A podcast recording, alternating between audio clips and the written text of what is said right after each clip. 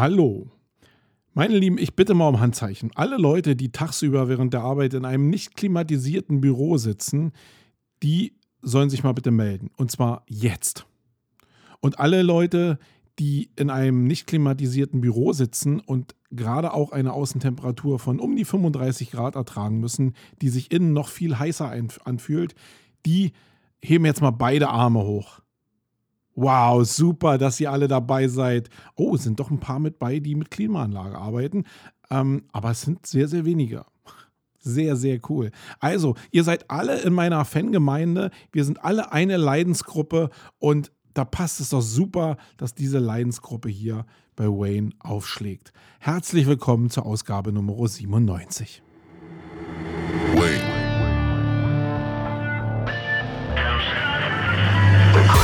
Adult is the child who has survived. Wayne. The most powerful element in advertising is the truth. Wayne. The best way to predict the future is to create it. Wayne. In our factory, we make lipstick. Wayne. In our advertising, we sell hope.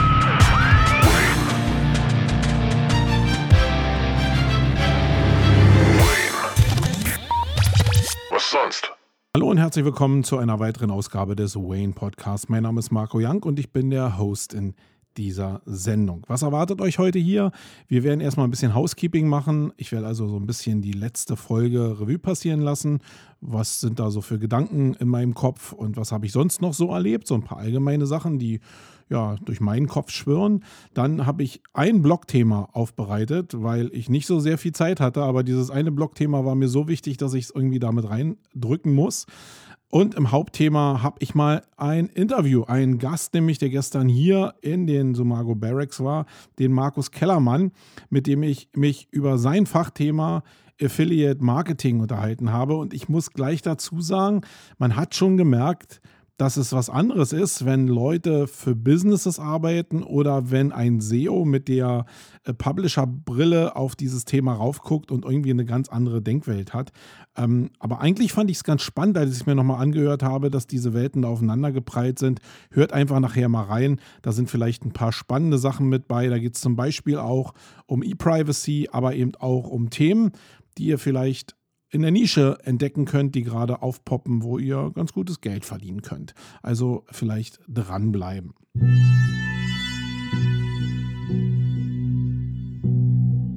Glaubst du, Brain ist der Grund der Szene? Dann wird es Zeit für die Metaebene. Oh.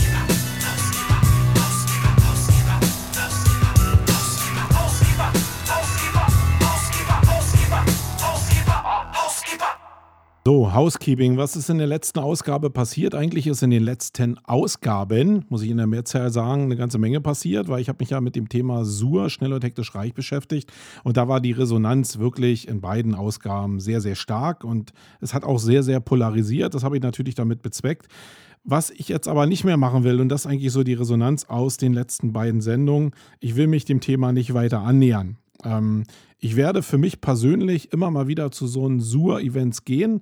Äh, und ich habe, glaube ich, in zwei Sendungen ähm, dargelegt, wie meine Meinung zum Thema Sur ist und dass Sur eigentlich nur eine Krücke ist, um eigentlich eine Welt darzustellen, die, wo böse und gut irgendwie gar nicht so richtig zu trennen ist. Ich glaube, dass das sehr, sehr schwer ist in dem Bereich. Ich werde mir also ein paar Konferenzen oder Veranstaltungen immer mal wieder zwischendurch geben und vielleicht ein bisschen was reflektieren für euch.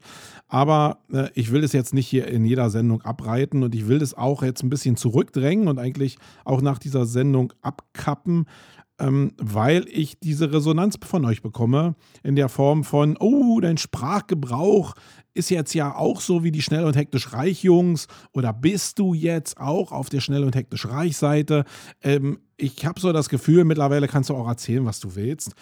Ähm, du wirst halt einfach auf eine Basissache reduziert, weil das einfach einfacher ist für die Menschen. Also egal, ob ich über holistische Landingpages rede und auf 5000 Wörter reduziert werde oder ob ich über eine globale Sicht auf das Thema schnell und hektisch reich und alles, was damit verbunden ist, gucke, man wird immer nur einfach in diese Richtung reingesteckt. Und das will ich einfach nicht mehr. Und deswegen werde ich für ausgewählte Sendungen oder für Anfragen, die ich zu dem Bereich bekomme, da gerne immer noch mal Stellung nehmen. Aber grundsätzlich will ich das Thema nicht weiter thematisieren. Und das war denn jetzt auch das letzte Mal, dass ich es gemacht habe, zumindest bis ich ähm, das nächste Mal damit äh, direkt in Berührung komme. So, dann will ich ein kleines Recap machen äh, und ein Key Learning euch mitgeben zum ADC-Kongress, wo ich war in Hamburg letzte Woche. Und das war jetzt inhaltlich sowieso was für Leute, die eher kreativ unterwegs sind. Und da sind die meisten von euch da draußen, glaube ich, sehr, sehr äh, anders, nämlich eher datengetrieben. Das weiß ich. Also so mehr die Kreativen. Ich weiß nicht, ob ich da immer abhole. Wenn da welche mit bei sind jetzt hier, wenn du dich angesprochen fühlst im Bereich der Kreativen, dann schreib doch mal in die Kommentare, melde dich und zeige mir, dass du da bist. Ähm, ja, sonst glaube ich, ist es eher, eher Online-Marketing und die sind eher zahlengetrieben. Also eher so blaue Typen, ja, um das mal so einzuklustern. Ich war aber nun da, weil ich mich selbst als kreativen Menschen irgendwie sehe und ich will euch eine Erfahrung mitteilen.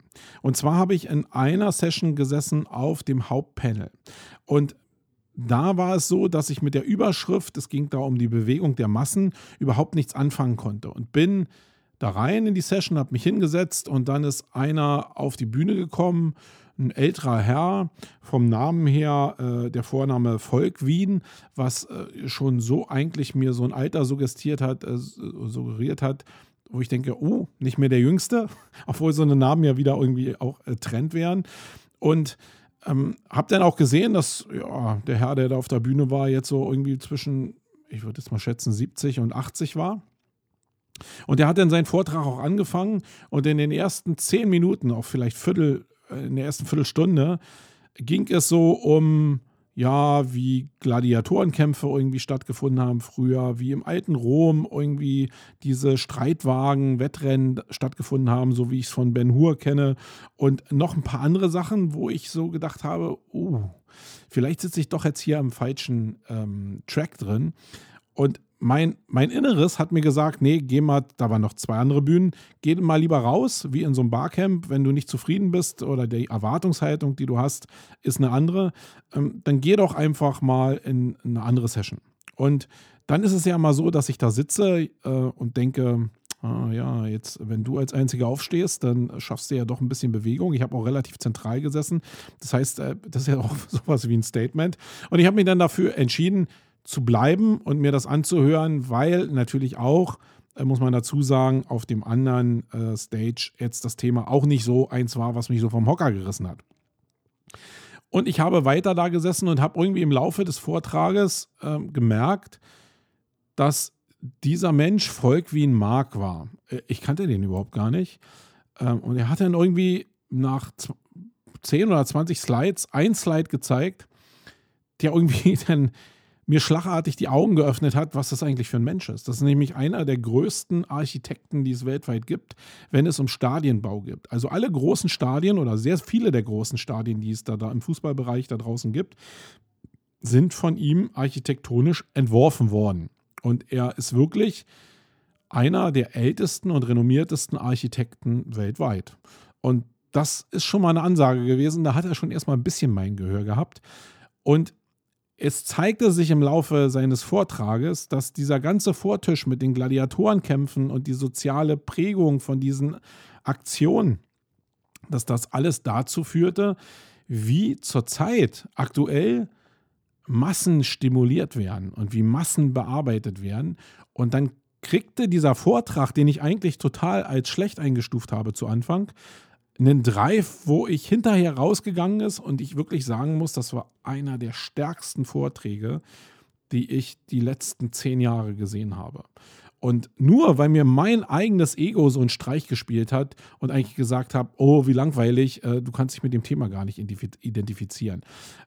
Eigentlich, und das muss die Quintessenz jetzt eigentlich sein, dass die meisten Leute, die so ein Lebensalter haben, immer was zu sagen haben, weil die so einen riesen Erfahrungsschatz haben dass da eigentlich nie Scheiße bei rauskommen kann. Und ähm, das ist jetzt so ein Learning, was ich für mich mitgenommen habe.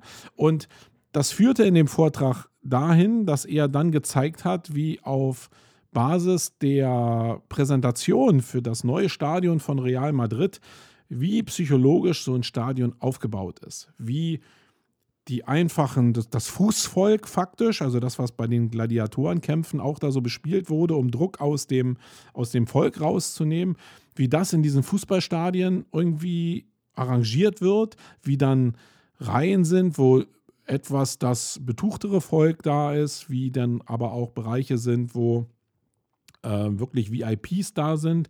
Und im Beispiel von diesem Stadion von Real Madrid war es auch cool dargestellt, wie jetzt bestimmte Marketingbereiche oder bestimmte also Shop-Bereiche angedockt werden an diese, an diese Klassen von Menschen, wo wir natürlich eigentlich immer sagen, okay, wir wollen die, diese Klassen eigentlich nicht mehr haben, aber in der Planung und in der reellen Welt gibt es diese Klassen einfach noch. Und das ist ein Teil von Realismus, den man einfach ähm, ja, nicht akzeptieren muss, aber den man zumindest wahrnehmen muss, dass es so ist.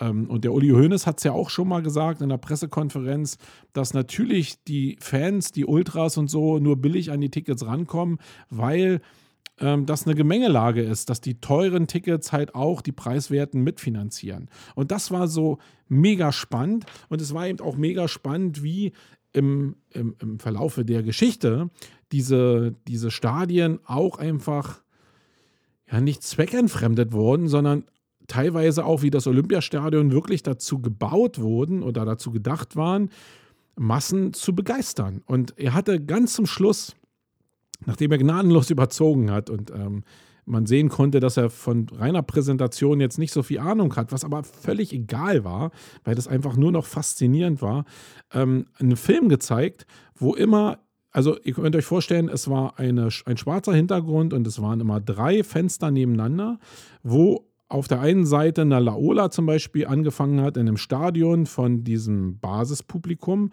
was dann über drei einzelne Darstellungsflächen hin zu den jubelnden Mengen ähm, der NS-Diktatur im Olympiastadion gezeigt wurden. Also sehr eindrucksvoll, wie über so eine Stadien Massen begeistert werden können. Und für mich war das echt so ein Punkt, wo ich mal nachgedacht habe darüber, wie genau dieser ganze Bereich Fußball, der extrem explodiert, gerade was was Wertschöpfung will ich es nicht mal nennen, aber was einfach das Geld, was da durchgedrückt wird, ähm, wie das gerade positioniert wird, um Massen zu bewegen. Und die machen das halt so.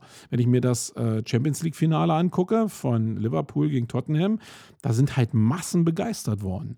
Und die müssen in einer bestimmten äh, Choreografie zusammenwirken, damit das alles so richtig funktioniert und hinten raus diesen, diesen Cashflow erzeugt, dass man eben auch sich Transfersummen von mehreren hundert Millionen oder auch teilweise ja Ablöse von Milliardensummen auch leisten kann mittlerweile. Sehr, sehr, sehr, sehr spannend. Und was will ich damit sagen?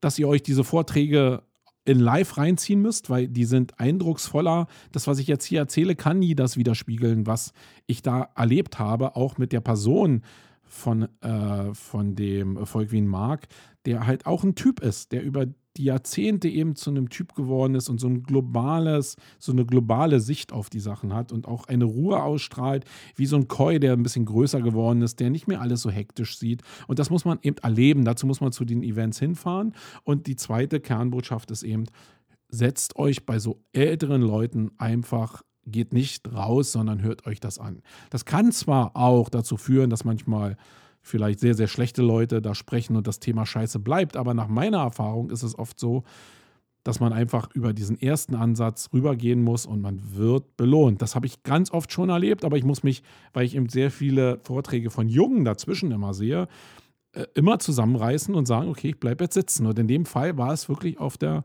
Kippe. Und das will ich eigentlich dir da draußen, euch da draußen als Learning mitgeben. So, äh, zum Housekeeping noch was anderes. Ähm, Thema Marketing Underground will ich euch immer so ein bisschen auf dem Laufenden halten. Wir haben ja mit dem Vertrieb für die Expo begonnen und da haben wir auch eine ganz gute Resonanz.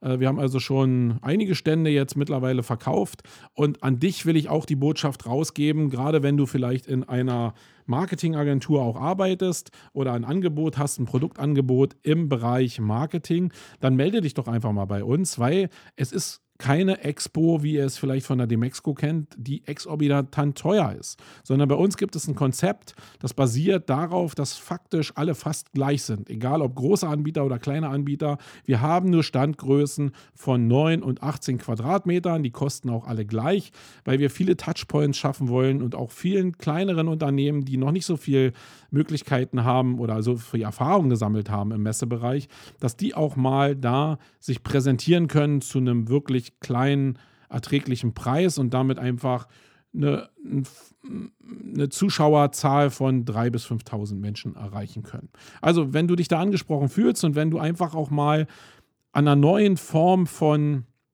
von Expo teilhaben willst und die Form auch unterstützen willst, dann melde dich einfach und dann kann ich dir entsprechende Unterlagen zukommen lassen. Und äh, dann wirst du vielleicht sehen, dass wir das wirklich mit Herzblut neu denken und nicht so ein skaliertes, maximal kommerzialisiertes Event da schaffen wollen.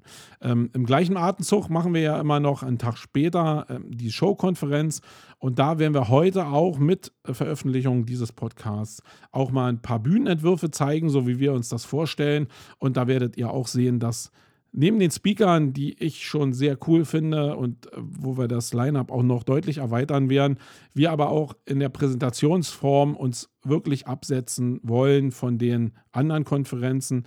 Ähm, und das könnt ihr euch einfach mal angucken, damit ihr eine Vorstellung von dem bekommt, von wem ich, äh, von was ich hier eigentlich immer rede, weil in meiner Denkwelt ist es natürlich so, dass ich das alles schon präsent habe, aber ihr müsst ja mit dem leben, was ich nur erzähle und jedes Bild sagt mehr als tausend Worte. Das ist auch in dem Fall so. So, kommen wir zu den Blogthemen.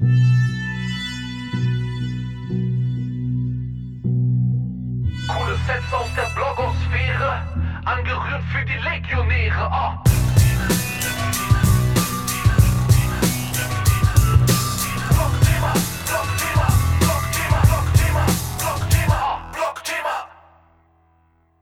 Ja, Blogthema. Und in dem Fall ist es wirklich so, dass es nur ein Thema ist, weil wir das Interview mit Markus Kellermann noch haben und das ungefähr eine Dreiviertelstunde geht. Das äh, kann ich euch schon mal vorwarnen. Ähm, aber wir haben ja sonst nicht sehr viele Interviews, deswegen ist es vielleicht interessant für euch und ihr könnt vielleicht da noch was lernen zum Thema Affiliate Marketing. Aber was ich euch jetzt hier präsentieren will in den Blogthemen, in Blogthema, ist eine, eine faktisch ein Unikat. Also sowas habe ich eigentlich selten gehört, dass der Suchmaschinenriese Google ein Update, was er im Bereich der Ranking-Zusammensetzung einspielen will, äh, ankündigt. Eigentlich ist es immer so, dass sie Updates machen und im Nachhinein vielleicht gar nichts sagen oder im Nachhinein erklären, oh, wir haben ein Update gemacht. Jetzt ist es mal so, dass nach dem Core-Update im März wir jetzt ein angekündigtes Juni-Update haben von Google, und da bin ich mal gespannt. Es wird ja irgendeine psychologische Nummer dahinter stehen, warum man jetzt nach vorne geht und das ankündigt. Das kann sein, weil sie einfach nur das Normale mal durchbrechen wollen. Google ist ja schon durchaus imstande zu erkennen, was sie so im Muster immer machen und dann dieses Muster zu durchbrechen. Also ich glaube, die Kreation, die kann man Google immer zutrauen. Es kann aber auch sein, und äh, das ist vielleicht für mich die, die wahrscheinlichere Möglichkeit, dass Google denkt selber, dass es sehr starke Ausschläge in den Ergebnissen geben wird und will eigentlich vorgreifen, um die Leute ein bisschen darauf vorzubereiten, dass sie an dem Algo sehr stark gedreht haben und jetzt so ein bisschen psychologischen Vorbau betreiben, wenn es dann irgendwelche auch nicht so geilen Reaktionen auf das Thema gibt. Was anderes wüsste ich eigentlich gar nicht, ähm, dass man es einfach so aus Spaß macht.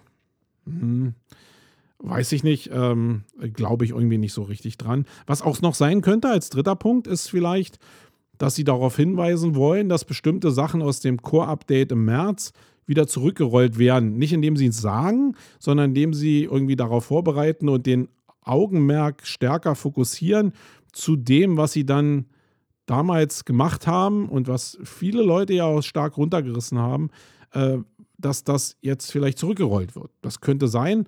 Glaube ich persönlich aber auch nicht. Und das, was ich bis jetzt gesehen habe, und der gute Johannes Beuys von Systrix hat ja heute schon einen Blogpost dazu mit den Tagesdaten gebracht. Das, was man da sehen kann, ist es halt nicht irgendwie eine Sache, die ähm, vom März als Ausschlag gekommen ist und jetzt wieder zurückgerollt wird, sondern ich glaube sogar gesehen zu haben, dass es noch stärkere Auswirkungen hat in der Richtung, die sowieso vorgegeben war. Und da bin ich mal gespannt, was morgen passiert. Ähm, weil heute habe ich so das Gefühl, ist es in DE, hat es die ersten Ausschläge gegeben. Und ähm, gucken wir mal, was die nächsten Tage passiert. Sie haben ja angekündigt, dass das Ausrollen so mehrere Tage äh, oder zehn Tage dauern soll, glaube ich, habe ich irgendwo gelesen. Und da gucken wir mal, lassen wir uns mal überraschen, was da passiert. Ich wollte euch nur darauf hinweisen, weil viele von euch, das weiß ich ja, manche Sachen so im Tagesgeschäft nicht mitkriegen, aber in dem Fall ist es wichtig, guckt einfach mal auf die ganzen Score-Werte, auf die Sensorwerte, die es auch von SEMrush zum Beispiel da draußen gibt, äh, um zu gucken, wie die Bewegung entsteht im, in, in der Veränderung der SERPs. Und guckt dann einfach auf eure eigenen Monitoring-Sets für SEO, um schnell zu schauen, was hat sich jetzt bewegt und vielleicht reagieren zu können. Ich weiß, das ist immer schwieriger zu reagieren, ähm, aber was bleibt uns im Suchmaschinenoptimierungsbereich, als immer zu reagieren?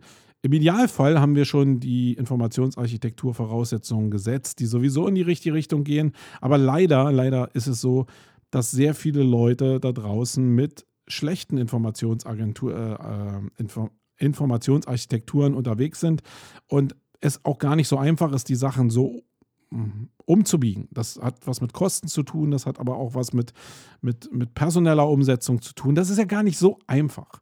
Ähm, und deswegen achtet einfach darauf und guckt mal, was passiert. Ich werde in der nächsten Ausgabe in 14 Tagen auf jeden Fall davon berichten, was dann in unserem Umfeld da so passiert ist mit dem Update. So, dann kommen wir zum Hauptthema.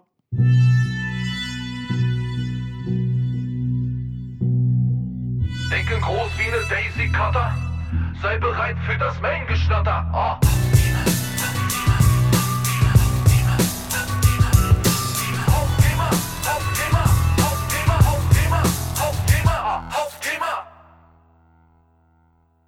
So, und bevor ich jetzt das Interview starte mit dem äh, Markus Kellermann, will ich nochmal darauf hinweisen, dass es wirklich auch für mich so war in dem Interview, dass ich während des Talks gemerkt habe, dass da wirklich zwei unterschiedliche Welten aufeinandertreffen und dass wir uns im Laufe der Zeit, und wir quatschen schon eine ganze Menge, aber immer nicht so richtig tief, schon ein bisschen gedanklich anscheinend voneinander entfernt haben. Das heißt, es gibt so die Publisher-Welt von den Leuten, die irgendwas publizieren und damit irgendwie was reißen wollen. Das scheint mehr mein Umfeld zu sein, auch wenn ich das selbst nicht mehr mache. Das scheint aber das Umfeld zu sein, mit dem ich mich mehr beschäftige. Und er guckt sich die ganze Sache halt aus der Advertiser-Sicht an, also die Leute, die schon Produkte haben und die einfach über Affiliate-Programme Leute, also Traffic erzeugen wollen und andere Leute an dem ähm, an dem Erfolg oder an dem Umsatz teilhaben lassen wollen.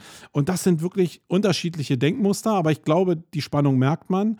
Und vielleicht ist es auch die Möglichkeit, genau aus dem Grund, dass wir zwei Perspektiven abfrühstücken können, die eigentlich so gar nicht geplant waren. Also ich wünsche euch viel Spaß mit dem Interview äh, mit Markus Kellermann. Und wenn ihr noch was zu Sur hören wollt, dann hört mal irgendwie die nächsten Tage nach der Veröffentlichung von dem Podcast bei dem Podcast Affiliate Musics von Markus Kellermann rein. Da habe ich dann doch noch was zum Thema Sur erzählt.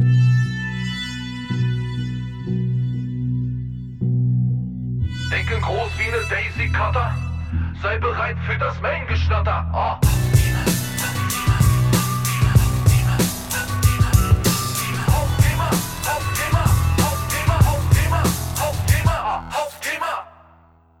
Chaka! Nehmt mal die Hände nach oben und fangt an zu klatschen. Eins, zwei, drei, vier, fünf. Und jetzt High Five! Wir schaffen das! Chaka! Hier ist euer Marco Young und ich bin der Host dieser Sendung.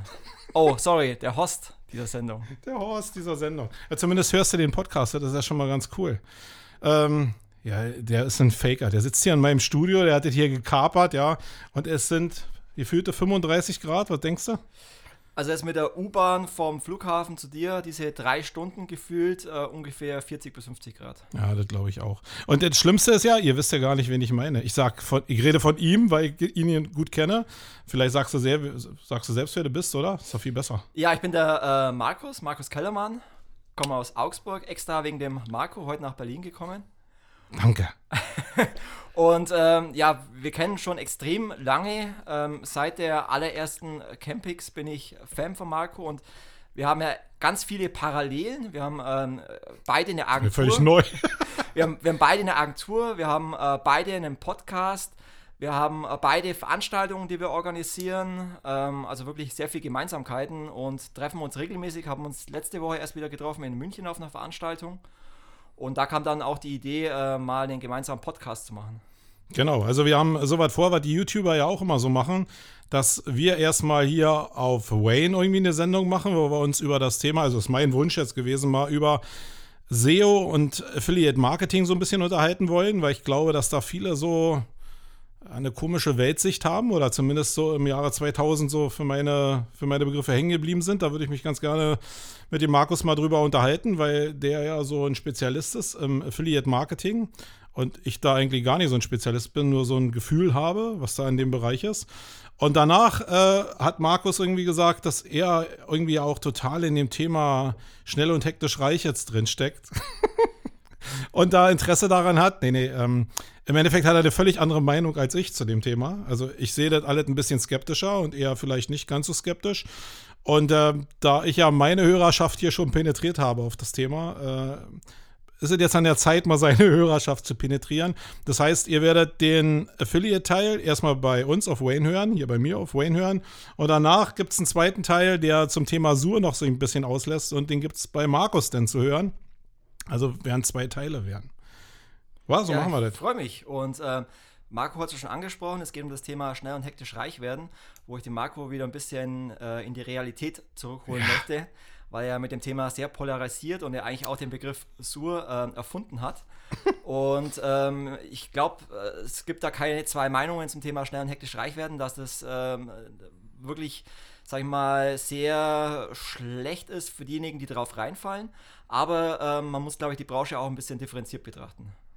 Genau. Und äh, das beleuchten wir einfach mal. Ich bin ja immer mega dankbar, wenn Leute mich nicht einfach so in eine Ecke stellen, sondern Leute mit mir über das Thema diskutieren, weil ich glaube, das müssen wir immer noch irgendwie so erhalten, dass wir über bestimmte Themen einfach reden können und nicht uns einfach irgendwie so in die Ecke stellen. Und das ist leider ähm, mit Sur in meinem Fall wieder passiert, dass die Leute sich jetzt Sorgen machen um mich, dass ich jetzt irgendwie abdrifte und mein Wortschatz ist ja plötzlich auch anders geworden und populistischer geworden. Ähm, ja, ein bisschen komisch. Gehen wir nachher drauf ein. Aber wir fangen erstmal an mit dem Thema Affiliate Marketing. Gib doch erstmal so einen kurzen Abriss, Markus. Wie, wo, wo, sind wir da aktuell? Wie, wie läuft das Business so? Ich bin da ein bisschen abgerissen. Ich komme ja auch aus einer Welt, wo Affiliate Marketing auch mein Lebensinhalt war, fast. Also als ich den nebenberuflich gemacht habe, hatte ich auch nicht so viel zu verlieren. Ähm, und dann bin ich so nach äh, diversen Updates von Google so ein bisschen abgerissen aus dem Thema, weil ich gedacht habe, okay, ich will nie nach Hause kommen und meiner Familie erzählen müssen, dass ich die Hausrate nicht bezahlen kann, weil das mit dem Affiliate Marketing nicht so richtig hingehauen hat äh, oder mit irgendeinem Google-Update nicht so richtig geklappt hat. Äh, was ist jetzt so die letzten Jahre so passiert? Gib mal einen kurzen Abriss. Ja, man kann bei dem Thema vielleicht auch ganz gut die Brücke schon mal schlagen zum Thema äh, Sur weil äh, meines Erachtens es da draußen in der schnellen hektisch Reichbranche doch ähm, manche Leute gibt, die sich auch mit dem Thema Affiliate Marketing schmücken und da Kurse verkaufen unter dem Deckmantel des Thema Affiliate Marketings und ähm, damit meines Erachtens dem Affiliate Marketing eigentlich eines der ältesten äh, Branchen im Online-Marketing-Mix eigentlich eher schaden. Äh, was ich immer merke in vielen Gesprächen, gerade mit Konzernen, großen Unternehmen, die dann eben ein, ähm, einen schlechten Eindruck haben vom Thema Affiliate Marketing, was ja an sich ein sehr seriöses Business ist, ähm, ein sehr ähm, relevantes Business ist für, für, Unternehmen, weil sie halt wirklich rein performanceorientiert ähm, vergüten und ähm, das ist äh, sozusagen die Überschneidung zum Thema äh, Sur, dass es einfach da draußen äh, ganz viele gibt, die ähm, das Thema äh, negativ anhauchen, ähm, dadurch, dass sie einfach ähm, Kurse verkaufen, äh, E-Mail-Listen verkaufen und ähnliches unter dem Deckmantel des Thema Affiliate Marketings. Aber dazu kommen wir ja nochmal später. Ähm, zu deiner Frage, Affiliate Marketing wächst ähnlich wie die meisten Online-Marketing-Kanäle ähm, auch in den letzten Jahren kontinuierlich an. Also ähm, laut einer Studie von iBusiness gehört Affiliate Marketing, Marketing sogar von allen Online-Marketing-Kanälen ähm, im letzten Jahr zu dem Kanal mit dem schnellsten Wachstum, 20 ähm, Prozent. Ähm, die Branche entwickelt sich, professionalisiert sich. Ähm, nachdem Affiliate Marketing so vor ja, acht bis zehn Jahren, sagen wir mal, ziemlich äh, viel Wild West-Mentalität hatte, wo viele relativ viele Sachen versucht haben, ähm, vielleicht auch Sachen im Graubereich versucht haben, ähm, hat sich das Business extrem professionalisiert. Ähm, wenn wir Programme betreuen, dann sprechen wir mit den großen Partnern wirklich mit äh, teilweise äh, großen Unternehmen, die äh, teilweise zwei, dreistellige Mitarbeiter haben, die von kleinen Affiliate-Partnern zu richtig mittelständischen Unternehmen ähm, gewachsen sind.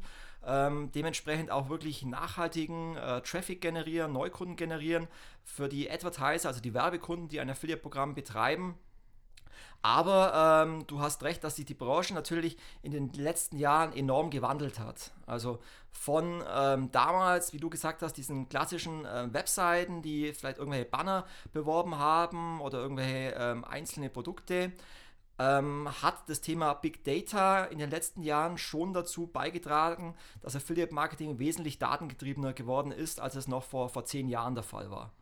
Und ähm, das führt natürlich dazu, dass man auch ähm, mit den Daten nochmal ganz andere Möglichkeiten hat, sei es jetzt im Bereich Pre-Targeting, sei es im Bereich Retargeting, Display, aber auch ähm, Affiliates, die im Bereich Social Media aktiv sind, ähm, nochmal ganz neue Traffic-Quellen äh, generieren zu können. Also, was ich so raushöre, ist, dass da eine ganze Menge passiert ist.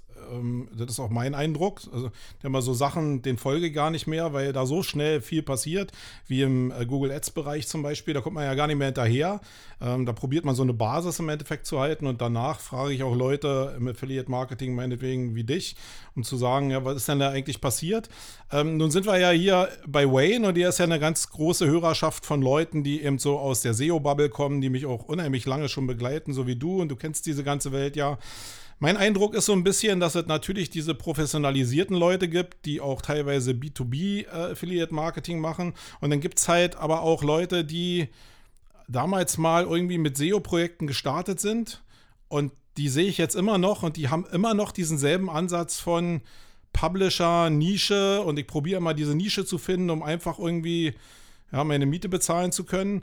Und irgendwie habe ich das Gefühl, davon gibt es unheimlich viel noch und die pfeifen teilweise aus dem letzten Loch. Ähm, und dagegen halt die großen Idealos oder Check24, die eben aus dem Thema Affiliate Marketing halt ein Riesenschiff gebaut haben.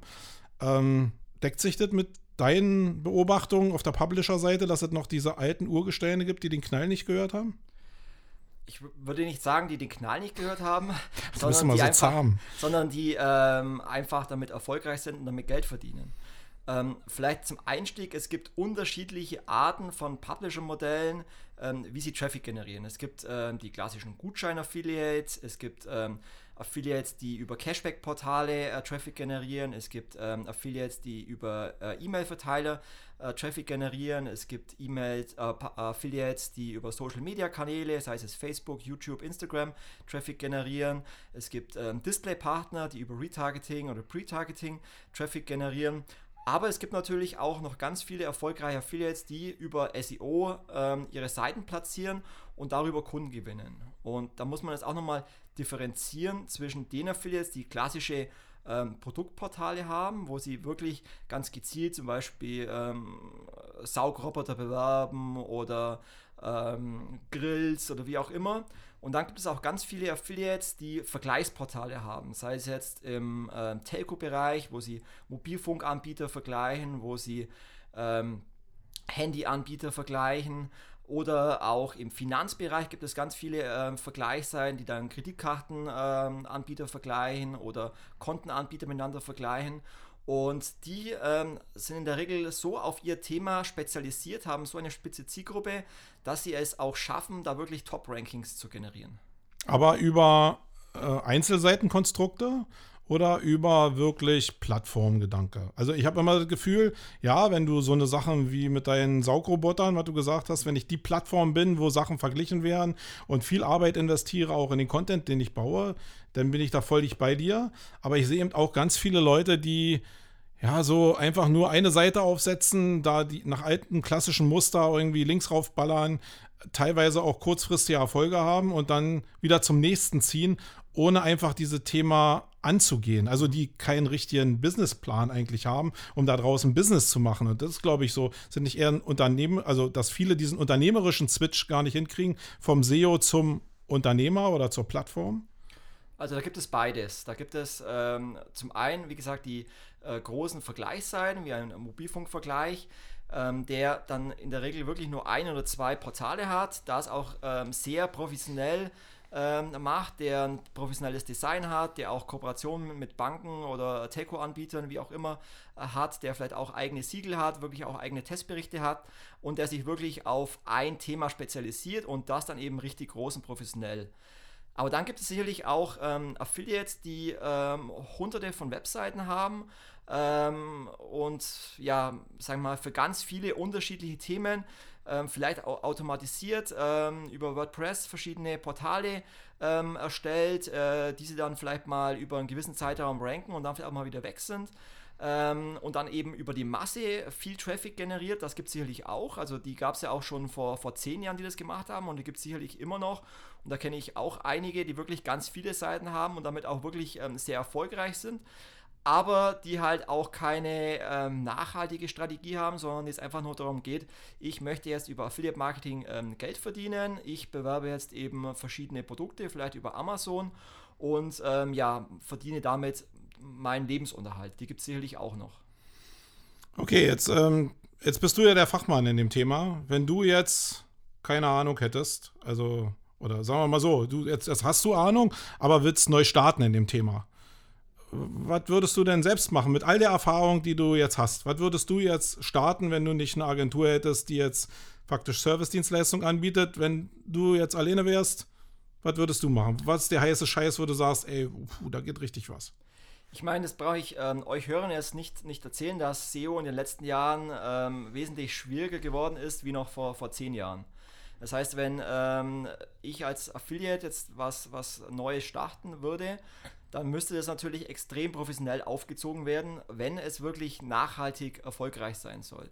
Das heißt, es geht dann schon los ähm, beim Design, wie schaut das Portal aus, wer ist die Zielgruppe, ähm, dass ich auch, sage ich mal, äh, das Portal äh, conversion-mäßig und usability-mäßig entsprechend aufbaue. Es muss letztendlich ähm, von, von dem Leser des Portals der Eindruck entstehen, ich bin hier bei einem Portal, das hilft mir weiter, das liefert mir Mehrwert und dementsprechend muss ich natürlich auch entsprechend viel Zeit, auch in, in Content, in Design, in Usability äh, investieren, um damit auch erfolgreich zu sein. Es geht dann äh, so weit, dass ähm, man wirklich auch entsprechende Redakteure benötigt, die wirklich das Fachwissen haben, dann auch entsprechenden Content erstellen zu können, um dann wirklich auch ähm, ja, den entsprechenden Traffic über Google zu bekommen, weil ähm, ich dann auch wirklich so viel Mehrwert für den Leser lese, äh, habe, damit ich dort auch wirklich äh, langfristig erfolgreich platziert werde. Das heißt, es funktioniert meines Erachtens nicht mehr zu sagen, ich möchte jetzt nachhaltig erfolgreich sein und baue mir mal schnell ein WordPress-Portal auf, klatsche da mal äh, schnell irgendwelchen Content drauf und ähm, bin damit erfolgreich. Das funktioniert vielleicht mal für, für ein paar Tage, für ein paar Wochen, bis dann die, die Google-Abstrafung kommt. Ähm, aber wenn ich wirklich was Neues aufbauen möchte, was bei umkämpften Keywords auch gar nicht mehr so einfach ist, wenn du, sag ich mal, bei einem Keyword reingehst, wo du auch wirklich schon ähm, deine äh, Portale hast, die doch gut platziert sind, ähm, dort wirklich auch noch reinzukommen. Aber ähm, wenn du dir ein Keyword oder eine, eine Nische raussuchst, vielleicht auch verschiedene Nischen-Keywords heraussuchst zu einem Cluster und das dann professionell aufziehst, dann kann es auch funktionieren. So würdest du das angehen, über Content, wenn du es selbst machen würdest. Definitiv. Also ich meine, dass das. Also jetzt hast du noch ein paar andere Sachen gesagt, wie Gutscheine oder hast du viele andere Sachen vorhin zu Anfang noch genannt. Äh, die sind aber alle nur zur Distribution gedacht äh, oder Traffic reinzuholen. Der Kern wäre ja. im Endeffekt noch der Content. Oder genau, also, also sind die, ich habe monatelang oder jahrelang gehört, dass die ja. ganzen Gutscheindinger irgendwie total explodiert sind. Ähm, das Ding ist tot oder warum jetzt, warum fängst du nicht mit dem Thema Gutscheine an, sondern mit Content, der ja deutlich schwerer, glaube ich, zu generieren ist als vielleicht ein Gutschein irgendwie? Genau, also mir geht es darum, in deiner Frage, wie würde ich jetzt ein nachhaltiges Affiliate-Business aufbauen? Und da kommt man generell im SEO-Bereich um Content nicht mehr drum herum. Und äh, wenn du das Thema Gutscheine ansprichst, dann ist es sicherlich auch eine Möglichkeit, ähm, gutes Geld zu verdienen. Ähm, aber auch der Markt ist extrem hart umkämpft ähm, die letzten Jahre. Das heißt, du kannst natürlich ein Gutscheinportal aufbauen, aber zum anderen sind die Unternehmen ähm, wesentlich äh, strenger geworden in, mit der Vergabe von Gutscheinen. Das heißt, ähm, als Neuling in dem Bereich kannst du damit auch nicht mehr das, das große Geld verdienen.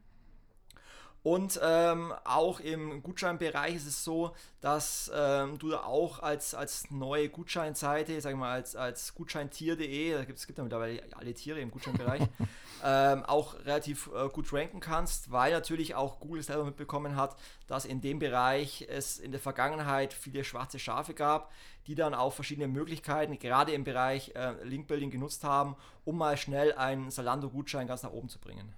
Und deswegen äh, auf deine Frage, wie würde ich jetzt, ähm, würde ich persönlich äh, eine Affiliate-Seite gestalten, ähm, dann würde ich persönlich wirklich ähm, eine nachhaltiges Portal aufbauen mit wirklich ähm, Content, der meinen Lesern auch weiterhilft.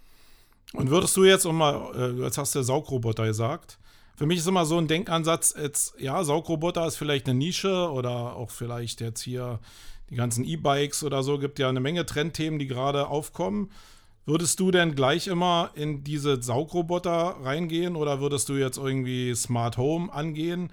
Also würdest du immer mit der Nische anfangen oder würdest du gleich größer anfangen, wenn du an das Thema rangehst? Also, weil wenn du einen richtigen Businessplan dahinter legst, dann ist ja meistens dann bei Saugrobotern nicht Ende. Man will ja dann irgendwann mehr haben. Das heißt, man könnte das ja auch gleich größer denken. Genau, es hängt halt von deiner persönlichen Strategie ab.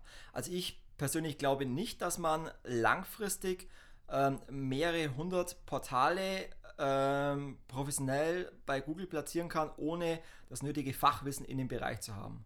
Und ähm, ich glaube nicht, dass man ein Fachwissen bei Saugrobotern, bei normalen Saug äh, Staubsaugern, bei ähm, Grillgeräten, bei Musikgeräten haben kann, um ähm, überall so viel Zeit und Know-how zu investieren, um alle diese Portale bei Google ähm, gut zu platzieren und das langfristig. Das heißt, ähm, ich würde mir schon ein Thema heraussuchen, wo ich wirklich die Expertise habe, wo ich wirklich dafür brenne, weil ich glaube, das ist auch wichtig, dass wenn ich äh, was mache, dann äh, muss mir das auch Spaß machen und äh, ich muss für das Thema brennen, ich muss mich äh, in- und auswendig darin auskennen, weil ich schon auch glaube, dass ein Leser, der auf meine Seite kommt, schon merkt, ob ähm, derjenige, der das Portal betreibt, das nötige Fachwissen hat, das mir als Leser weiterhilft. Das erkennen Menschen in der heutigen Zeit? Ich glaube, das erkennen Menschen und das merkt man dann, glaube ich, auch ähm, daran, wie der jeweilige Mensch mit der Seite interagiert, ob er relativ schnell wieder abspringt oder ob er sich länger durch einen äh, Content durchliest. Äh, Stichwort holistische Landingpage. Ups. ähm, ich glaube schon, dass der, dass der Leser das, das merkt, ähm, ob ihm auf einer Website geholfen wird oder nicht. Was sind so Formate, wo du denkst, dass die treibende Kraft dafür sind, dass man Identifikation zeigen kann dem Leser?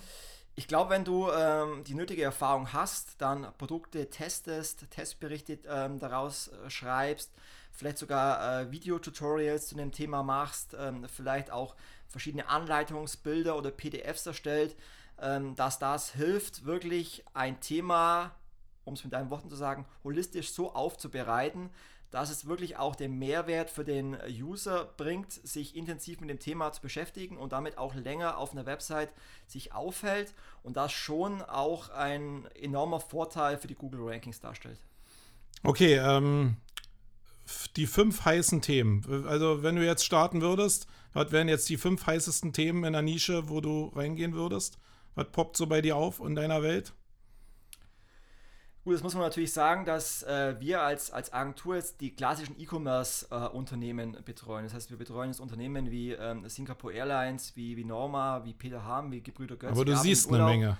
Und da hast du natürlich überall unterschiedliche äh, Publisher-Modelle. Also bei einem Singapore Airlines hast du zum einen die typischen ähm, Reisesuchmaschinen, du hast aber auch ähm, äh, Portale wie Reisetopia, die jetzt relativ neu sind, die ja zum Beispiel ähm, Schnäppchen Flüge äh, sich raussuchen, wo man relativ äh, günstig fliegen kann oder auch ein Urlaubsguru, Urlaubspiraten.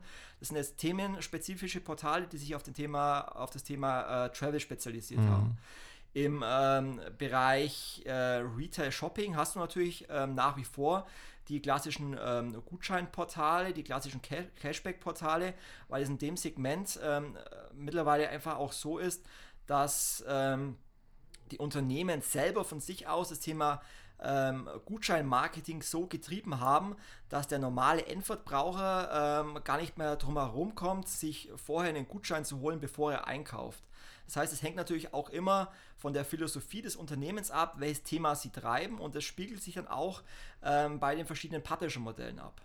Also auch das Stichwort, Stichwort ähm, Cashback. Wenn du einfach, sag ich mal, als Anbieter äh, Payback-Punkte anbietet, dann braucht man sich natürlich auch nicht wundern, wenn ein äh, Käufer sich vorher auf Cashback-Portalen informiert, wo kann ich jetzt Cashback sammeln, um vielleicht noch günstiger einkaufen zu können.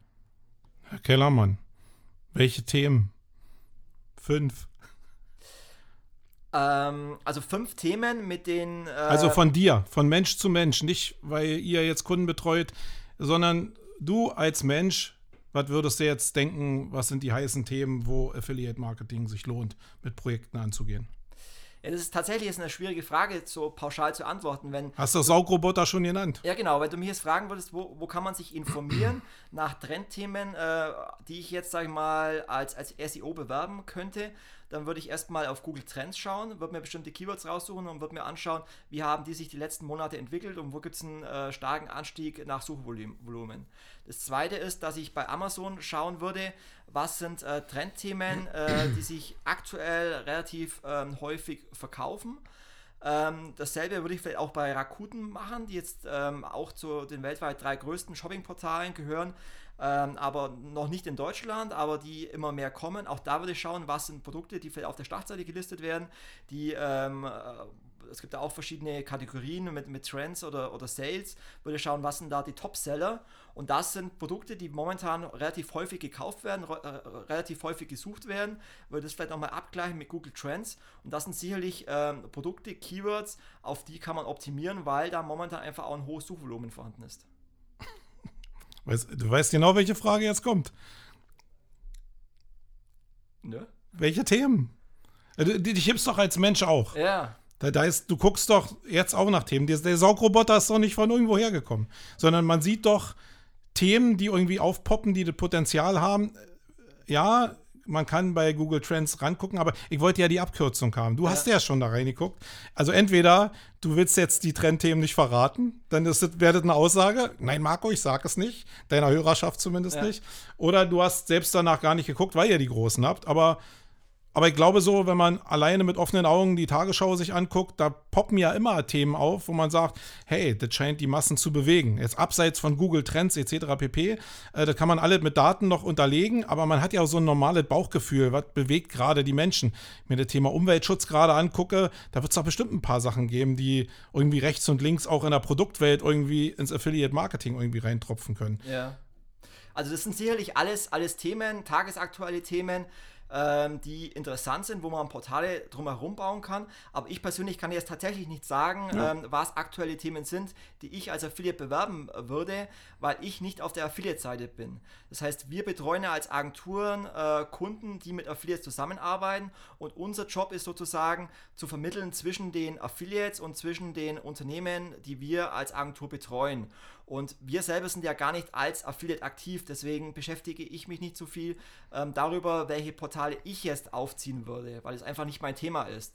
Sondern äh, meine Empfehlung wäre eher an die Affiliates ähm, so vorzugehen, wie ich es vorhin gesagt habe. Wenn ich jetzt Affiliate wäre und ähm, mich darüber informieren möchte, wo könnte ich jetzt äh, neue Webseiten erstellen, dann würde ich eben so vorgehen, dass ich nach aktuellen Trends schauen würde. Und da hilft es sicherlich auch, äh, wie von dir angesprochen, dass man sich ähm, ja nach äh, aktuellen Themen auch im, in den öffentlichen Diskussionen umschaut. Das Thema ähm, ähm, CO2-Einsparung und sowas ist sicherlich auch ein Thema, wo man sich anschauen kann, okay, wie, ähm, welche Produkte gibt es da vielleicht zukünftig, die dabei äh, helfen, CO2 einzusparen, wie kann ich Energie sparen, gibt es da bestimmte Produkte? Und dann kann ich natürlich anfangen, um ähm, da Portale aufzubauen, aber auch da ist dann natürlich die Frage, habe ich selber dazu das nötige Wissen oder muss ich mir vielleicht auch jemanden dazu holen, der dieses Wissen hat?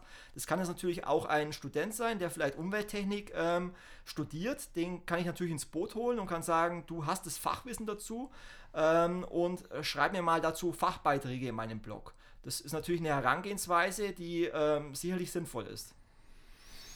Okay, dann, ähm, ja, ich merke schon, ein bisschen ist natürlich auch unfair, weil du wirklich aus einer anderen Welt kommst. Also, ähm, ich sehe das eher so aus der Publisher-Perspektive und da interessieren mich natürlich diese Themen. Und ich will jetzt einfach mal ein paar Themen loslassen, damit ich dich jetzt hier nicht einfach so, ich verstehe das. Also für mich ist zum Beispiel genau das, was du gesagt hast, Saugroboter war so eine, so eine Phase, wo unheimlich viele aufgesprungen sind. Mähroboter, also alles, was so leichter, den Haushalt leichter macht, glaube ich, das sind immer Trendthemen gewesen. Ähm, aktuell ist alles, was um den Bereich Cannabis rum ist, glaube ich, explodiert gigantisch. Definitiv, ja. Da gibt es zwar eine Menge äh, Legal-Grenzen irgendwie, die man beachten muss, aber was da aktuell los ist, also also, ja, habe ich gar keinen, gar keinen Ausdruck für. Da, da, verdienen ja Leute sich so dumm und dämlich mit einer Sache, die ich überhaupt nicht unterstützen will, weil ich, also medizinisch finde ich das okay, was Cannabis mit unserer Jugend macht, da bin ich völlig anderer Meinung, bin ich auch raus. Äh, und sonst auch im Thema Umweltschutz, glaube ich, E-Bikes oder E-Roller, alles, was so die Cities jetzt so erobern wird, was ja auch freigegeben ist. Ich glaube, das sind so Themen, mit denen könnte man sich zumindest portalweise beschäftigen ähm, um da einzusteigen. Das sind zumindest die großen Themen, die ich jetzt hier so sehe und waren auch nicht fünf, waren auch nur drei. Ja? De definitiv, ähm, also alle tagesaktuellen Themen. Aber wie gesagt, ähm, die Frage ist halt wirklich, ähm, wo bekomme ich dieses Fachwissen her, wenn ich dieses nicht habe? Kann ich selber ähm, entsprechend E-Bikes empfehlen? Welche Hersteller gibt es da? Und kann ich dazu Content liefern, der äh, meinen Lesern die Vor- und Nachteile von E-Bikes vermittelt. Also ich persönlich hätte nicht dieses Wissen dazu. Ich kann mir das natürlich aneignen, dieses Wissen. Ich kann mich dazu einlesen. Ähm, aber da wäre dann, wie gesagt, natürlich der Tipp, sich jemanden ins Boot zu holen, der dieses Wissen auch hat. Ähm, und dann reicht es halt nicht einfach nur aus, jetzt äh, mal schnell ein WordPress-Portal hochzuziehen, dann verschiedene E-Bike-Anbieter zu vergleichen, sondern ich glaube nicht, dass, dass, dass du damit langfristig bei Google ranken wirst, sondern du musst dann wirklich dir überlegen, baust du jetzt wirklich dir einen Brand zu diesem Thema auf, dass du als äh, das ähm, größte äh, Infoportal zum Thema E-Bikes äh, wahrgenommen wirst. Da will ich dann auch keine Domain nehmen, wie jetzt irgendwie e-bike-vergleich.de, sondern ich würde wirklich versuchen, mir einen eigenen äh, Brand zu kre kreieren, äh, vielleicht auch mit einem Kunstwort, wie auch immer und ähm, da wirklich dann auch mit ähm, Testvideos, welche E-Bike-Anbieter gibt es, mit PDF-Anleitungen, mit ähm, guten Content zu den Vor- und Nachteilen. Ähm, das wäre so eine Herangehensweise, glaube ich. Mhm. Was mich persönlich immer noch beschäftigt, ist irgendwie, ich bin ja als, als Publisher oder so immer davon abhängig, dass ich andere Produkte habe, wo ich meinen Share dran kriege, wenn ich die irgendwie verhökern kann. Ähm, was mir immer ein bisschen dazu kurz kommt, ist, dass wenn ich dann so ein Portal baue, und ich mache jetzt meinetwegen einen, Saugroboter oder einen Scooter und ich werde, und ich habe mir das Wissen angeeignet, was jetzt cool ist, dann wäre doch eigentlich der nächste evolutionäre Schritt für mich als Unternehmer, dass ich selbst das Coolste von dem, was ich getestet habe, selbst probiere als Produkt rauszubringen, um mich genau auf die andere Seite zu setzen. Also nicht mehr der Publisher zu sein, der nur die Provision kriegt, sondern der für den Vertrieb faktisch die Provision ausgibt und dann eigentlich an der Cashquelle direkt sitzt. Warum denkst du, machen das so wenig? Ist da kein Verständnis für da oder ist der Weg zu anstrengend? Ich glaube, das ist oftmals leichter gesagt als getan, weil äh, die Herangehensweise, die du schilderst, die ist äh, eigentlich genau die beste, dass man diese Wertschöpfungskette äh, nutzt dieses Wissen nutzt, weil du weißt letztendlich, wonach suchen die User, nach welchen Keywords suchen die User, wie konvertieren die User, äh, auf, an welcher Stelle deiner, deiner Affiliate-Website brechen die User ab. Das heißt, dieses Wissen kannst du natürlich dazu nutzen, um dann selber auch Produkte zu vermarkten. Äh, wo dann auch herzustellen. Also ich wüsste genau, ja, was das ideale genau, Produkt ist eigentlich. Wo in der Regel auch die Marge dann in der Regel wesentlich größer ist wie bei den äh, normalen Affiliate-Provisionen.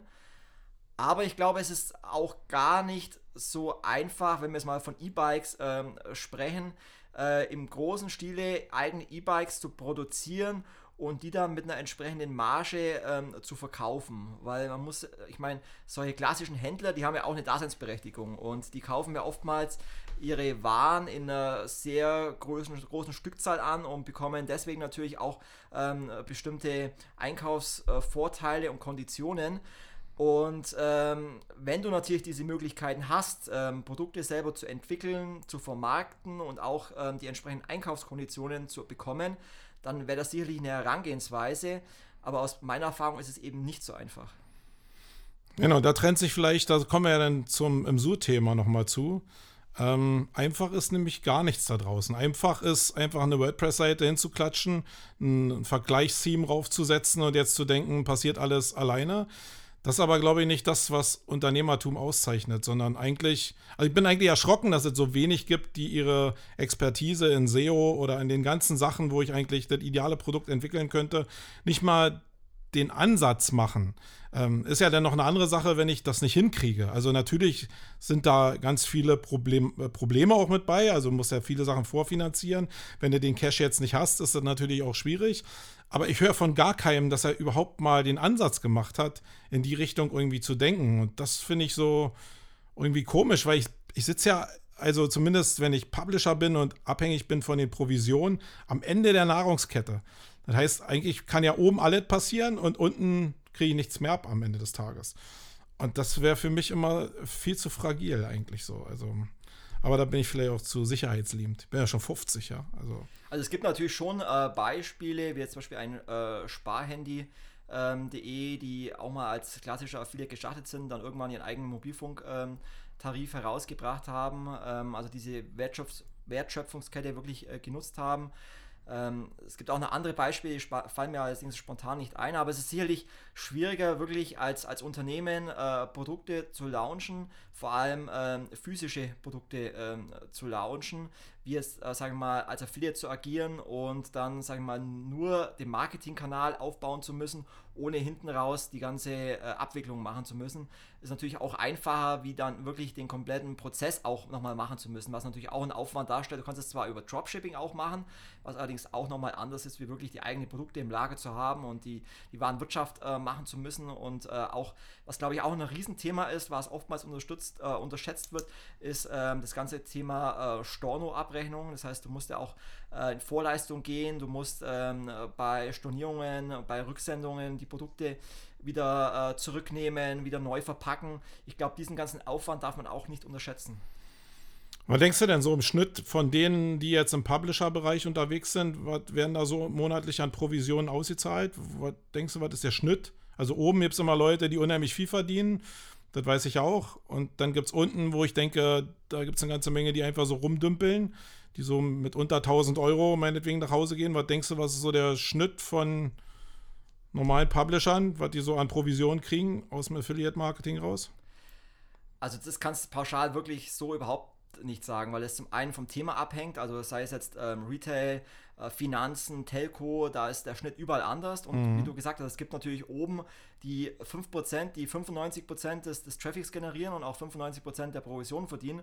Und dann ähm, gibt es 95%, die halt ähm, ja, den Rest des Umsatzes generieren, aber vielleicht für ihren Lebensstandard trotzdem damit zufrieden sind und halt auch nicht nur in einer Nische aktiv sind, sondern halt ganz viele äh, Webseiten haben, wo sie dann in der Summe auch gut verdienen. Und dann muss man ja auch unterscheiden, ist es jemand, der es nur für sich alleine macht oder der Mitarbeiter bezahlen muss. Von dem her ist zum Sagen, der durchschnittliche Provision liegt bei x Euro, das kannst du einfach nicht machen. Hm. Schade. Wäre so ich einfach weiß, gewesen. Du hast gerne einfache Antworten, aber die ja, gibt es also, leider nicht. Natürlich ist das was durchschleust, aber wenn du, sagen wir mal, ich will jetzt als äh, im Affiliate-Marketing im Kreditbereich jetzt irgendwie starten, habe ich da überhaupt eine Chance? Im Kreditbereich hast du natürlich ein Thema herausgesucht, was mit am hart umkämpftesten ist. Absichtlich so rausgesucht. Wo du natürlich schon mal enormen Vorleistung gehen musst, was das Thema Linkaufbau anbelangt, wo du eine sehr harte äh, Konkurrenz hast, wo du allerdings auch extrem hohe Provisionen verdienen kannst. Kann ich die denn verdienen in dem Bereich? Definitiv. Ja. Auch, und, also, auch von, von der Basis jetzt. Wir beide Basis. fangen morgen an, ja. Kreditportal aufzubauen und dann kriegen wir was gestemmt. Dann kriegst du, äh, also ob du die Platzierung hast, ist nochmal das andere Thema, aber wenn du gute Platzierungen hast, wenn du Top-Platzierungen bei Google hast, dann kannst du da wirklich ähm, sechsstellige Umsätze. Genau, haben wir nicht, sondern wir beide starten morgen und äh, würden wir das hinkriegen? Wie schnell? Sagen wir mal so, jeder steckt jetzt 30.000 Euro in, in das Portal, um Website, Content und alle zu kreieren. Aus seiner Einschätzung, würden wir das rocken mit 60 Riesen? Im Monat oder im Jahr? Im Monat. Im Monat. Also ich glaube, dass du mittlerweile ähm, in den letzten Jahren mehr SEO bist, als ich es äh, noch bin.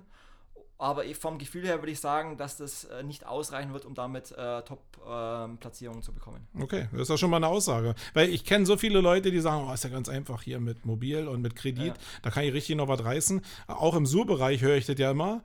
Und so einfach ist es halt nicht, selbst wenn man ein bisschen Spielgeld irgendwie da reindrückt, ähm, das einfach nachzubauen und mittlerweile an den Großen vorbeizukommen. Also ist halt die Frage, ob man dann wirklich bei den, ähm, den Money-Keywords äh, platziert sein muss, wie das Kredit oder ob man nicht erstmal beim, im Longtail äh, anfängt, dass ich sage, okay, äh, Kreditkarte äh, günstig, Hypovereinsbank, wie auch immer. Aber auch da ist es mittlerweile extrem schwierig. Das meine ich. Also ich glaube, da ist die Nische, also die haben ja schon alle da besetzt. Ja. Selbst ja wirklich gute Leute, die auch richtig Geld verdienen. Ja, okay. Also hast du noch irgendwie was aus dem Bereich Affiliate Marketing? Ich habe ja irgendwie auch nicht so viel Kontakte damit. Ich habe immer so ein paar Sachen, die mich interessieren. Da hast du eigentlich alles so beantwortet, nämlich dass es nicht so leicht ist.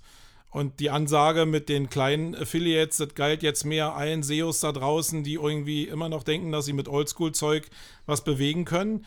Äh, wir haben eine Menge Beispiele da draußen, dass das eben ja mal funktioniert und dann werden die auch bei den Konferenzen rumgereicht. Aber dann kommt immer irgendein Update, gerade wenn es SEO-Affiliates sind, und dann ist Ende im Gelände. Und das ist, glaube ich, echt schwierig. Und die, da kenne ich eine ganze Menge Schicksal, Schicksalsschläge. Oh, sind das Schläge? Ich weiß es nicht. Aber zumindest viel Leid, wo ich gesehen habe, da fehlt dann irgendwie ein bisschen Geld in der Tasche. Das heißt, denkt einfach ein bisschen größer. Ich glaube, das ist schon wichtig und gibt ja viele Beispiele, die groß denken und die auch wirklich viel Geld verdienen, weil sie es pfiffig machen. Vielleicht ist am Ende des Tages auch so ja, das, Geheimrezept, so ein bisschen pfiffig zu sein, zu gucken, wann ist die eine Nische, wann schließt die sich, Projekte wieder zu verkaufen, ähm, neue Projekte wieder anzugehen, wenn man eine neue Nische erkennt. Aber das ist so wie mit einer Geschäftsidee. Ich glaube, so schnell macht man Geschäftsideen dann am Ende des Tages auch nicht. Also eins, nee, eins können wir noch angehen. Ähm, E-Privacy, ich hasse zwar das Thema, aber für dich ist das ein Riesenthema. Ich glaube, für das ganze Thema ähm, Affiliate Marketing gibt es auch da nochmal kurz einen Abriss, was uns da überhaupt erwartet, weil viele haben das, einschließlich meiner Person, nicht so hundertprozentig auf dem Schirm. Ja. Also ich bin ja jetzt nicht nur wegen dir in Berlin, auch wenn ich es vorhin gesagt habe, sondern unter anderem auch, weil morgen in Berlin die äh, Data Summit des äh, BVDWs, also des Bundesverbands Digitale Wirtschaft. Völlig komisch, dass du mir was ganz anderes erzählt hast. Also ähm, stattfindet bei der. Ist ja wie in der ähm, Politik hier.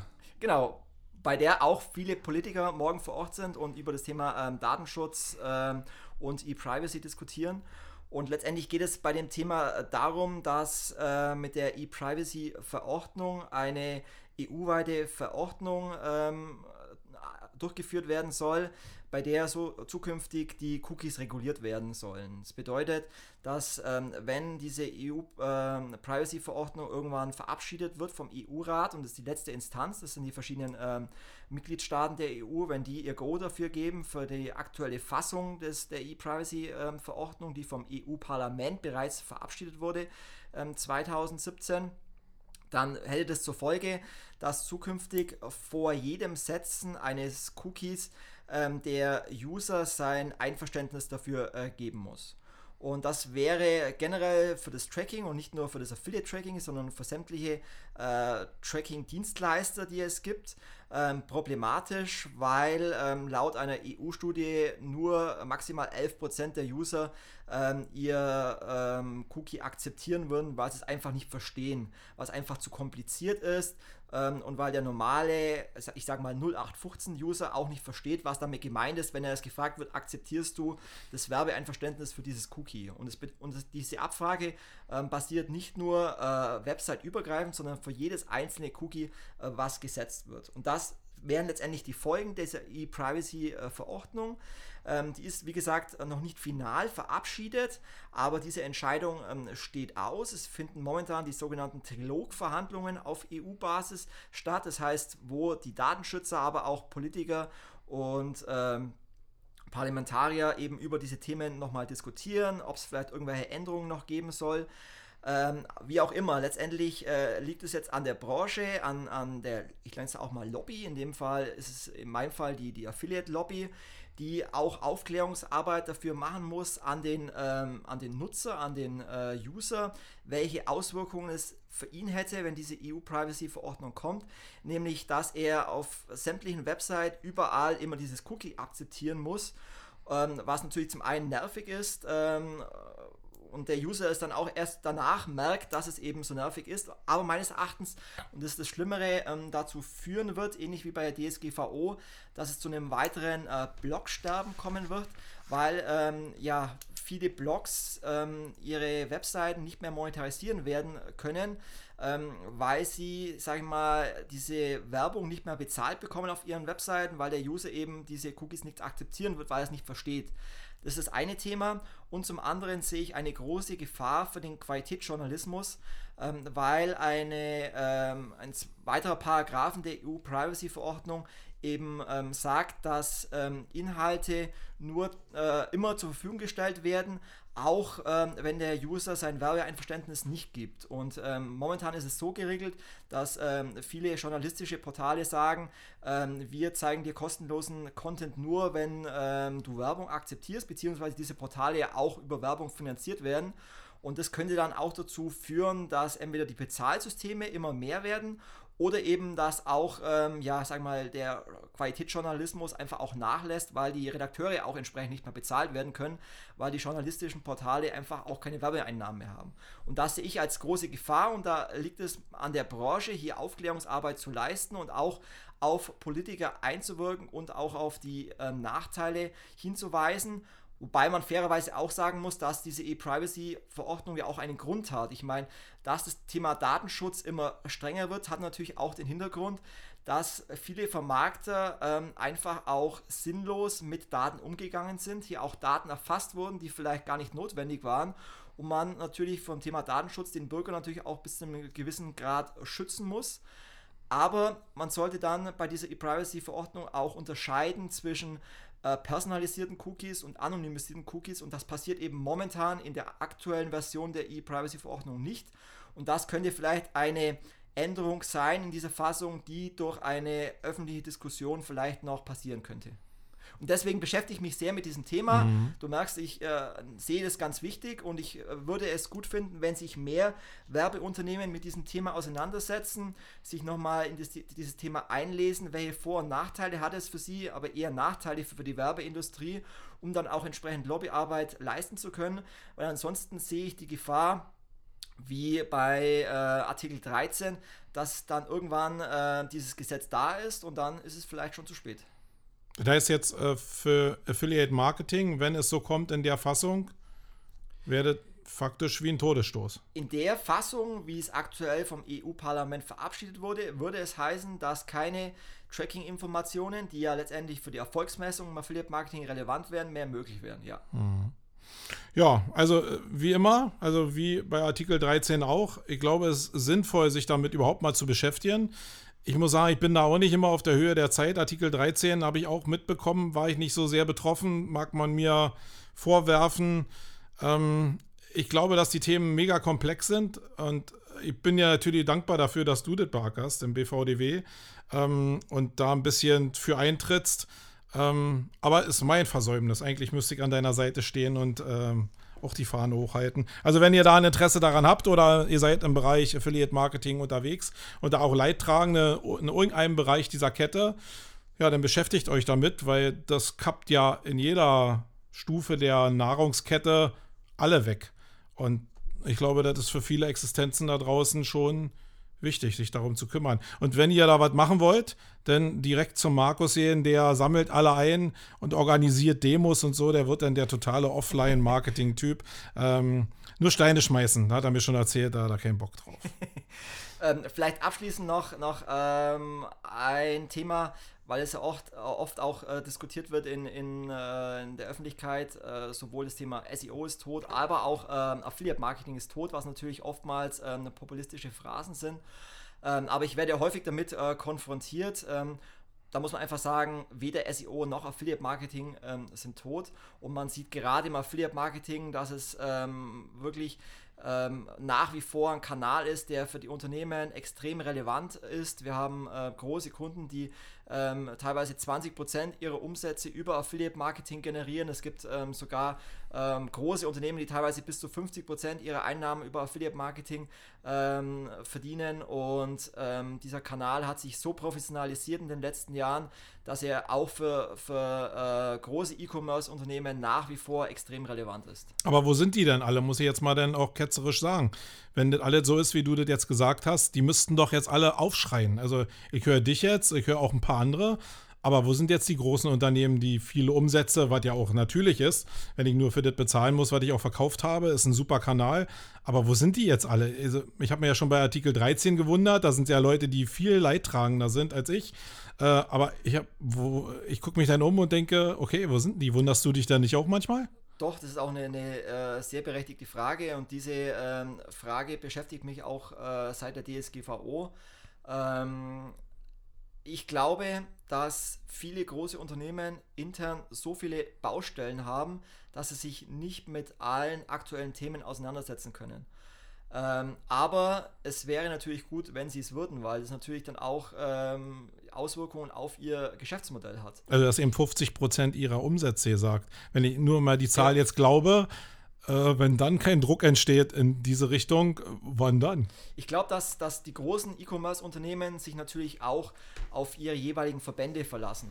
Ähm, also bei uns Vermarktern ist es der BVDW, es gibt äh, im Einzelhandel große Verbände, es gibt im E-Commerce-Bereich große Verbände und alle diese Verbände sind ja äh, hinsichtlich Lobbyarbeit in diesem Thema schon aktiv. Und äh, ich glaube, dass es äh, in bestimmten Bereichen auch gar nicht Sinn macht, wenn jetzt jeder einzelne Online-Shop aufschreit und sich an seinen lokalen Politiker wendet, auch wenn es vielleicht Sinn macht, da auch bei den lokalen Politikern einfach mal ähm, auf das Thema hinzuweisen. Aber ich glaube, dass äh, sich die großen Unternehmen da einfach auch auf, auf ihre äh, Verbände verlassen, dass ähm, diese für das Thema einstehen, weil letztendlich hängen ja auch Arbeitsplätze an diesem Thema. Und deswegen ist es natürlich schon wichtig, dass sich alle Anbieter sich mit diesem Thema auseinandersetzen.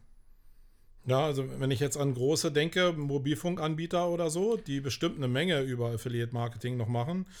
Also wenn da jetzt eine Telekom, eine Vodafone oder was es da alles noch gibt, irgendwie aufstehen würden, dann hätten die schon eine Stimme. Ich meine schon, jetzt nicht jeder kleine Popelshop, aber die werden eher über Verbände organisiert. Aber die Großen, die haben ja schon eine Stimme. Selbst wenn die sich in dem Fall zusammentun würden, Tageszeitungen belegen würden, um einfach Medienarbeit zu machen, PR-Arbeit zu machen, um eine Resonanz zu erzeugen, aber da passiert ja irgendwie gar nichts. Das ist genau das, was ich mir wünschen würde. Also da habe ich auch in, in auf Affiliate Music gibt da auch mehrere Ausgaben dazu, wo ich ähm, genau dazu ähm, aufgefordert habe, macht mehr Lobbyarbeit, ähm, auch in eigener Sache, macht eure äh, User darauf aufmerksam, schaltet Banner auf euren eigenen Webseiten, um auf das Thema auf, äh, aufzuklären es passiert zu wenig. Ich habe keinen Banner gesehen bis ja, jetzt. Genau, es passiert zu wenig und es ist nach wie vor erschreckend in vielen Gesprächen, die ich auch mit ähm, Experten führe, wo man dann das Feedback ähm, bekommt, es passiert doch eh nichts. Und diese Aus äh, Aussagen habe ich auch damals bei DSGVO gehört. Ähm, es, es, passiert doch nichts und es hat doch kein, keine Auswirkungen auf mich und es wird eh nicht so schlimm kommen, wie man meint. Vielleicht ist es so, vielleicht täusche ich mich, täusche ich mich und vielleicht ähm, wird die E-Privacy-Verordnung doch abgeschwächt und es wird doch nicht so schlimm, wie man meint. Ähm, aber ich würde nicht darauf hoffen, dass es so ist. Und von dem her kann ich jeden nur ermutigen, sich äh, intensiv in das Thema einzulesen. Ähm, ich bin auch gespannt, wie viel äh, morgen aus unserer Branche auf dem, auf dem Data Summit sein werden. Ich war letztes Jahr auf, ähm, auf dem Data Summit, der letztes Jahr, glaube ich, das erste Mal stattgefunden habe in, in Berlin, wo auch schon sehr viele Politiker waren glaube ich, gefühlt der einzigste aus der Affiliate-Branche. Ich hoffe, dass diesmal mehr kommen und sich darüber informieren, aber es ist tatsächlich ähm, so dass in vielen Gesprächen ähm, manche der Meinung sind, es wird doch eh nicht passieren. Also die allgemeine Politikverdrossenheit setzt sich ja. da eigentlich auch durch. Ja. Okay, ja, tut was, äh, kann der einzige Aufruf sein. Und sonst danke ich dir, Markus, dass du hier warst, dass wir mal zu dem Thema quatschen konnten. Ähm, und ja, wenn ihr denn zum Thema Sur was hören wollt, dann müsst ihr bei Markus bei Affiliate Musics vorbeihören. Äh, da bin ich dann zu Gast bei ihm, auch wenn wir immer noch in demselben Raum sitzen. Vielleicht noch als Überleitung zum Thema äh, Noch Sur. eine Überleitung. Ähm, am 11. November veranstalten wir in München die affiliate-conference.de, ähm, die führende Konferenz zum Thema Affiliate Marketing. Und ihr als Hörer von Vane bekommt einen exklusiven 20% Rabattcode. Wenn ihr auf affiliateconference.de als Aktionscode Vane eingibt, dann bekommt ihr 20% Rabatt und das exklusiv nur für euch. Ich glaube, das war jetzt ein perfekter Übergang zum Thema Sur. Nee, das können die besser. Das war noch viel, das war noch viel zu, li zu lieb. Und äh, die Geld-Zurück-Garantie hat auch gefehlt. Wenn ihr unzufrieden seid, dann bekommt ihr natürlich euer Geld zurück. Na, Hals habe ich dich. Das schneide ich auch nicht raus. Und ihr könnt natürlich anschließend einen Folgekurs buchen für nur für 5000 Euro. Euro. Okay, danke dir. So, das war das Interview mit Markus Kellermann und ich denke, ihr habt gemerkt, dass da zwei Welten aufeinandergeprallt sind und es zeigt für mich, und ich habe überlegt, ob ich das so überhaupt senden will, es zeigt für mich, obwohl man sich kennt, so im digitalen Umfeld, ist es so, dass Welten doch auseinander driften. Also ich so mehr aus der Publisher-Sicht, er so mehr aus der Agentursicht. Und eigentlich fand ich es ganz spannend, weil es jetzt zwei Perspektiven irgendwie so, also ihr habt live mitbekommen, wie zwei Welten aufeinander geprallt sind und auch was es für Schwierigkeiten geben kann, wenn man nicht genau weiß, was der andere gerade in dem Moment, in der Lebensphase gerade mit der Agentur macht. Gerade wenn man aus einer anderen Wurzel entstanden ist und das ist ja bei Markus und mir einfach so definitiv gewesen. Ähm, ja, ich hoffe, ich hoffe, ich hoffe, ich hoffe, ihr hattet ein bisschen Spaß. Wenn ihr was zum Thema, wie gesagt, Sur hören wollt, dann hört die nächsten Tage mal bei dem Markus äh, bei Affiliate Musics rein. Sonst hören wir uns in der Ausgabe 98 wieder. Ich bin raus, euer Marco Tschüssikowski.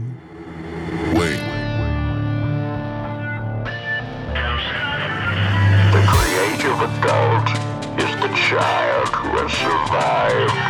Wait. The most powerful element in advertising is the truth. The best way to predict the future is to create it. In our factory, we make lipstick. In our advertising, we sell hope.